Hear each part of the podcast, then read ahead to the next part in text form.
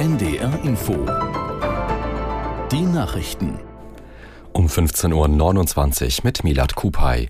In Fällen von Mord oder Kriegsverbrechen können frei, Freigesprochene nicht erneut angeklagt werden. Das hat das Bundesverfassungsgericht entschieden. In dem Fall ging es um die Vergewaltigung und Ermordung einer 17-Jährigen aus dem Landkreis Celle vor mehr als 40 Jahren.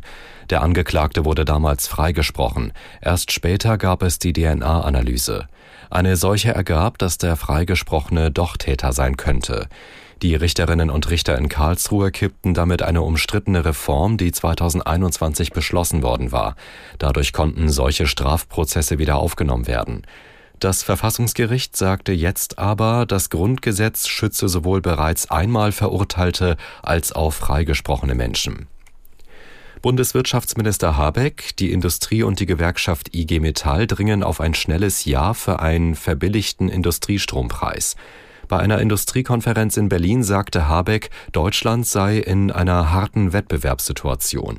Daher könne sich das Land kein Zögern leisten. Der Wirtschaftsminister von den Grünen hatte ein Konzept vorgestellt, in dem ein befristeter, verbilligter Strompreis für energieintensive Betriebe der Industrie ein Kernpunkt ist.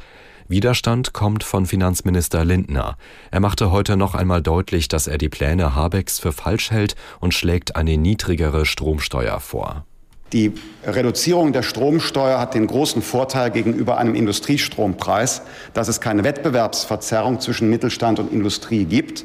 Von der BAföG-Empfängerin bis zum Rentner, vom Handwerksbetrieb bis zum produzierenden Gewerbe würden alle davon äh, profitieren, würde die Belastung ähm, des Stromverbrauchs durch Steuern ähm, reduziert äh, werden.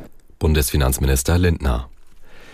Die israelische Armee hat sich nach eigenen Angaben heftige Kämpfe mit der islamistischen Hamas im Gazastreifen geliefert. Diese fänden tief im Palästinensergebiet statt, erklärte die Armee und fügte hinzu, in den vergangenen Stunden seien zahlreiche Hamas-Kämpfer getötet worden.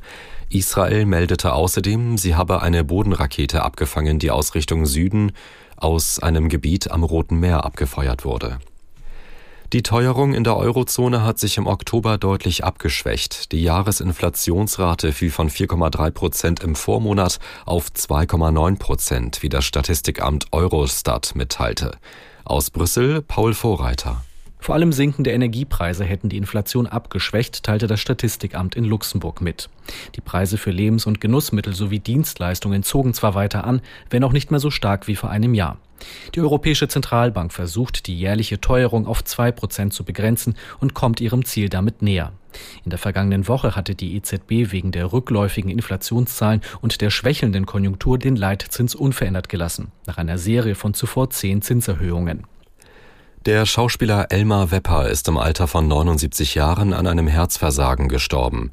Bekannt wurde er unter anderem an der Seite von Uschi Glas in der Serie Zwei Münchner in Hamburg.